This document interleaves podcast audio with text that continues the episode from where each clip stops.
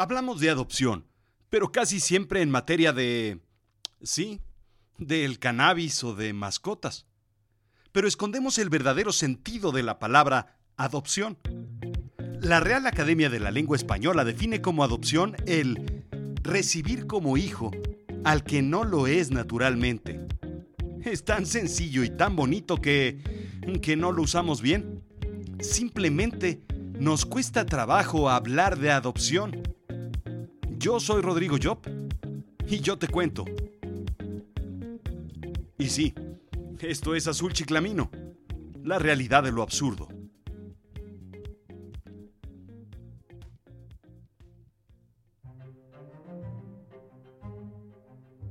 Imagina que un día te despiertas y estás solo, completamente solo.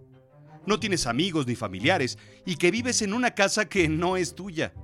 Sí, sí, sí, sí, sí, ya sé que hoy vives en una casa que tampoco es tuya y que pagas renta, pero imagina que no tienes ni eso. Tomas tu cartera y te das cuenta de que no tienes licencia, ni credencial para votar del INE, o carnet o cédula de identidad o DNI. No tienes tarjetas de crédito ni historial crediticio. No tienes ni tu credencial para el metro o el autobús. Tus certificados escolares no están, ni tus títulos universitarios. Tampoco tu pasaporte y cartilla de servicio militar, mucho menos tu cartilla de vacunación o tu credencial para donar órganos o sangre. Tampoco está tu medallita del bautizo o de la primera comunión. No tienes ni registro dental, mucho menos expediente en el hospital donde naciste. No tienes acta de nacimiento y tampoco tienes... Vamos, nada que te identifique. No tienes familiares ni amigos, ni nadie a quien acudir. Imagina que de repente eres nadie, pero no un nadie como mi tío Pelayo. Al menos él era un don nadie. Un nadie de esos de categoría, con caché, con bastón y bombín. Y 20 pesos para la colonia rancia que bebía, digo, que se ponía. Ahora imagina que tienes 10 años, o 6, o 3, o 1 o menos, seis meses. Imagina que vives en una casa hogar o en un orfanatorio, en una casa del DIF o Dios sabe dónde, porque nadie sabe quién eres, nadie sabe dónde estás. Imagina que te ves en el espejo y no ves a nadie enfrente. Así, porque no existes. Y aunque te puedas tocar tus ojitos y te puedas sonar la nariz, aunque puedas tocar tus piernas y brazos, no estás. Nadie te ve y te diría que eso es lo peor. O tal vez no es así. Nadie te explica qué haces ahí. Y sobre todo, nadie te explica que hay que ponerle la tapa a la pasta de dientes después de usarla. Tantos problemas que te vas a ahorrar de adulto. Es importante saber por qué te sucedió esto. Simplemente todo se complicó. Poco a poco la agenda legislativa se fue torciendo y torciendo y torciendo hacia otro lado, hacia otros puntos, en otra dirección. Y esa agenda legislativa, la de la adopción, al igual que los cachivaches del abuelo, se fueron mandando al ático y se fueron empolvando sin que nadie les hiciera caso porque había cosas más importantes, urgentes o relevantes que atender según ellos. Y ahí, en el ático, pues se toparon con la muñeca fea junto con la escoba y el recogedor. En fin, es momento de desempolvarlo. Hoy debemos tocar el tema y resolverlo, porque no hablamos de una iniciativa de ley, no hablamos de inversiones o concesiones. Hablamos de niños que viven en algún sitio bajo el cuidado del gobierno. Que dicho sea de paso, no sabemos cuántos son. ¿Cómo sucedió? Pues la cosa es que no gritan y no exigen. No salen a la calle a hacer plantones o a cerrar el zócalo. No salen a las calles con banderas o a golpear cacerolas durante una marcha porque son niños que no tienen voz. Es momento de discutirlo. Déjame contarte primero la parte bonita de la historia. Sí, hay muchos niños que tienen la oportunidad de ejercer su derecho de vivir con familias. Déjame repetir esto. Ejercer su derecho de vivir con una familia. ¡Wow! Claro, también hay muchas familias que quieren formarse con la fuerza que tienen estos niños, niñas y adolescentes para crearlas. Son los niños tan mágicos, tan fuertes, tan maravillosos que son capaces de formar familias con su simple presencia, con su llegada. Son capaces de pegar, de amalgamar, de entretejer familias con su presencia. Son niños por adopción. Son niños que esperan ser hijos como pues, pues como cualquiera, como tú, como yo, comunes y corrientes, como el hijo del santo o, Blue Demon Jr., que también son hijos. Así es que es tan sencillo como juntar a los padres que quieren tener un hijo junto con los niños que quieren tener un derecho a tener una familia. Papeles, entrevistas, exámenes, pruebas, aprobaciones y listo. Es tan sencillo como seguir una receta para como pues como para hacer un arco iris. Tome el rojo y haga un arco. Tome el naranja y haga un arco adjunto al rojo, pero en su interior. Ahora repita con el amarillo, con el verde, azul, morado.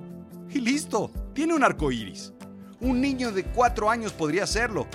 Pero la realidad es distinta, tan distinta como una legislación estatal y no nacional. Cada estado tiene sus procesos y requisitos. Imagina que en algunos de esos estados el arco iris se hace al revés que los otros. O el rojo va antes que el azul y después el amarillo, pero por encima del verde. Y pues, y pues, y pues, ¿con qué lo pinto? Si no hay colores. Si no sabemos dónde están los niños, ¿cómo vamos a pintar familias? Quiero decir arcoíris. La cosa es que, como es costumbre, nunca nos ponemos de acuerdo. Bueno, a menos de que sea una comida con cheves y cervezas y carnita asada.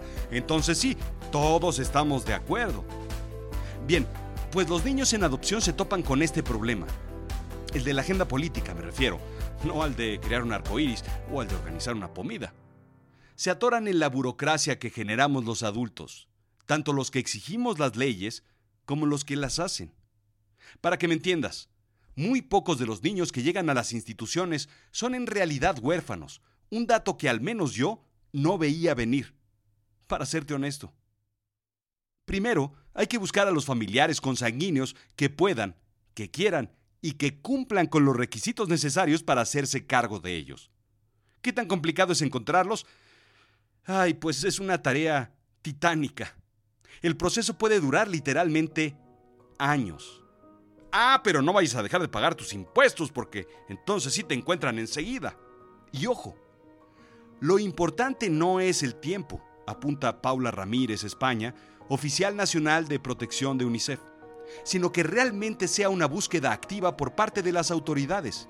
Si realmente se demuestra que se hizo todo lo posible por localizar a la familia, por entablar un proceso de trabajo con la familia de origen para reintegrar al niño, lo importante es que no pasen meses y meses sin que nadie haga nada para dar una solución a ese niño. Pensemos en el derecho del niño para tener esa información sobre la incapacidad de las instituciones para conseguirla.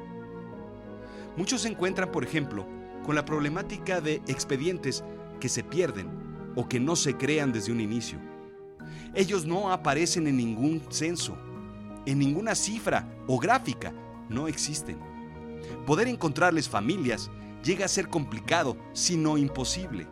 Al menos tardado, con trámites exhaustivos e interminables. Para cuando logran realizarse, es probable que los niños ya no sean niños.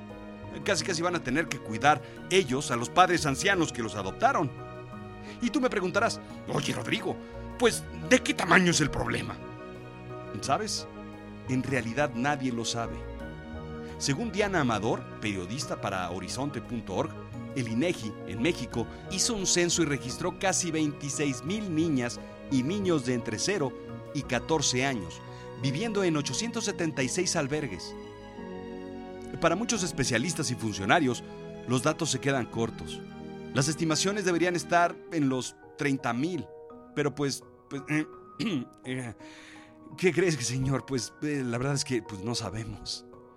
Y la situación se sigue complicando porque solo el 5% de estos niños son bebés, lo que la mayoría de las familias quiere adoptar. El restante 95% tiene 6 años o más, lo que hace complicada su adopción. Y además de que requerirían un apoyo adicional y acompañamiento psicológico para seguir adelante después de pues de la situación que los llevó a estar así. La cosa es que no se habla de este tema en México y en Latinoamérica. Nunca se habla de la adopción. Es tabú. Un tema que se esconde y es, sobre todo, una carga que se lleva toda la vida sobre los hombros tanto los adoptados como las familias. Otros países los llevan mejor. En México y Latinoamérica, el término adoptado se utiliza incluso como un insulto para hacerle sentir a alguien que eres distinto y que no mereces pertenecer a la familia, cuando la definición es precisamente lo opuesto. Adoptar es recibir. Debemos ver la situación, resolverla y reconstruir la vida de los niños. Verlo normal, como nos enseñaron al menos a mí, como yo lo aprendí a los 10 o 12 años al ver Remy. No manches, qué fuerte, pero qué lección es esa caricatunovela. O El Chavo del Ocho. Yo me sensibilicé con eso, sobre el valor de una hogaza de pan y la amistad con los perros y los monos, por supuesto. Pero, ¿sabes? También hay otras formas de ayudar, como la figura de acogimiento familiar, que muy poco se conoce en nuestra región. No solamente adoptando se puede dar un hogar, sino acogiendo a alguien que espera resolución jurídica sin necesariamente adoptarlo. Imagina que están parados en una fila de una oficina de gobierno. Putz, al menos que se sienten un ratito, ¿no? Pues esa espera puede durar años. Y en vez de una silla, les ofreces un hogar completo, de la enchilada. Techo, comida, cariño, cobijo, sustento, todo. Es invitarlos a que formen parte de tu familia por un tiempo, en lo que sus padres o familiares consanguíneos aparecen, en lo que el papeleo se resuelve.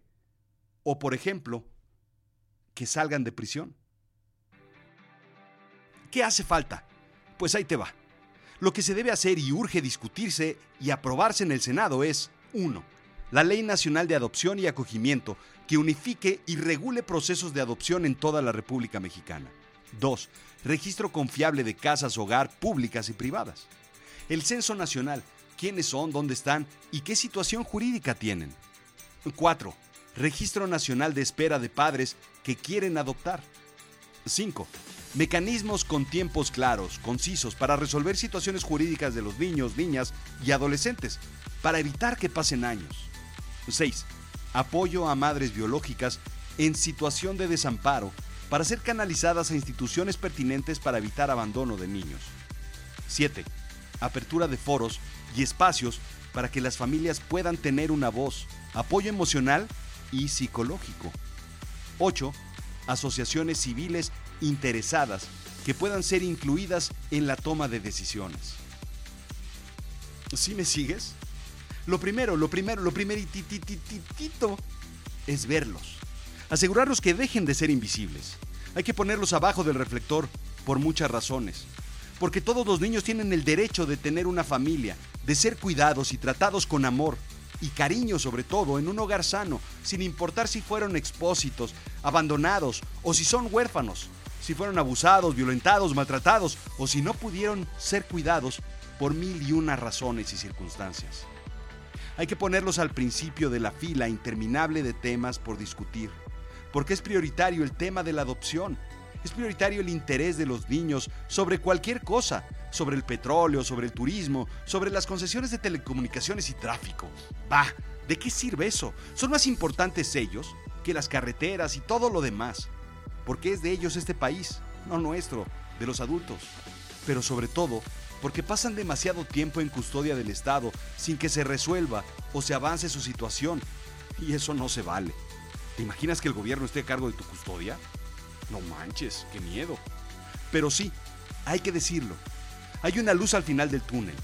Cierto, el túnel es largo y pequeño y húmedo y complicado de navegar. Pero hay luz. La actual legislatura está escuchando todos estos requerimientos, posiciones y asociaciones sobre qué hacer y cómo hacerlo. Estoy seguro que ellos, que ellos van a resolver el tema. Ya lo verás. Yo, yo ya soy embajador de esta causa. Esto, esto fue Azul Chiclamino, la realidad de lo absurdo. Yo soy Rodrigo Job. Visítame en azulchiclamino.com, sígueme en iTunes, en SoundCloud y suscríbete. Dale like y califícame con 5 estrellitas. Déjame un recado por ahí para saber qué piensas. Sígueme en Instagram y Twitter, arroba rodrigo-job y en Facebook. Déjame saber qué te gusta de Azul Chiclamino. Hagamos de esto un foro de reflexión, de ideas, de comunicación. Ándale, anímate. Sí, yo sé que te lo preguntas. Hay mucho más por hacer. Necesitamos ser más. Necesitamos tener más manos para sacar adelante este compromiso que tenemos con estos niños y sobre todo para que los que siguen no tengan problemas para encontrarse con sus familias adoptivas. Si quieres más información, visita adopcionmexico.org. Síguelos en Twitter, Facebook e Instagram. Adopción México, así seguido, ya sabes cómo, y dale seguimiento a las noticias. Es prioritario que los diputados y senadores aprueben esta ley. Recuerda, 9 de abril, Día Nacional de la Adopción de Niños, Niñas y Adolescentes Mexicanos. Y por supuesto, si me escuchas en el resto del mundo, es básicamente lo mismo. No pierdas de vista este tema. En todos lados los hay. Ellos nos necesitan. Acércate a las instituciones pertinentes de adopción de tu país. ¿Y sabes qué? Mándame información, cuéntame cómo va. Yo, yo te ayudo a promoverlas. Ándale.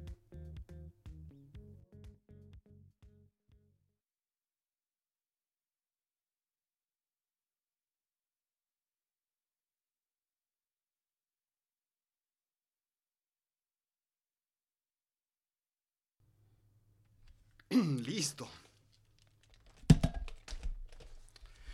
Ah.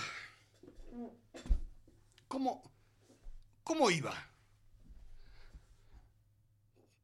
Tú... Tú...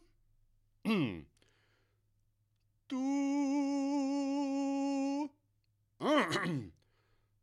Tú...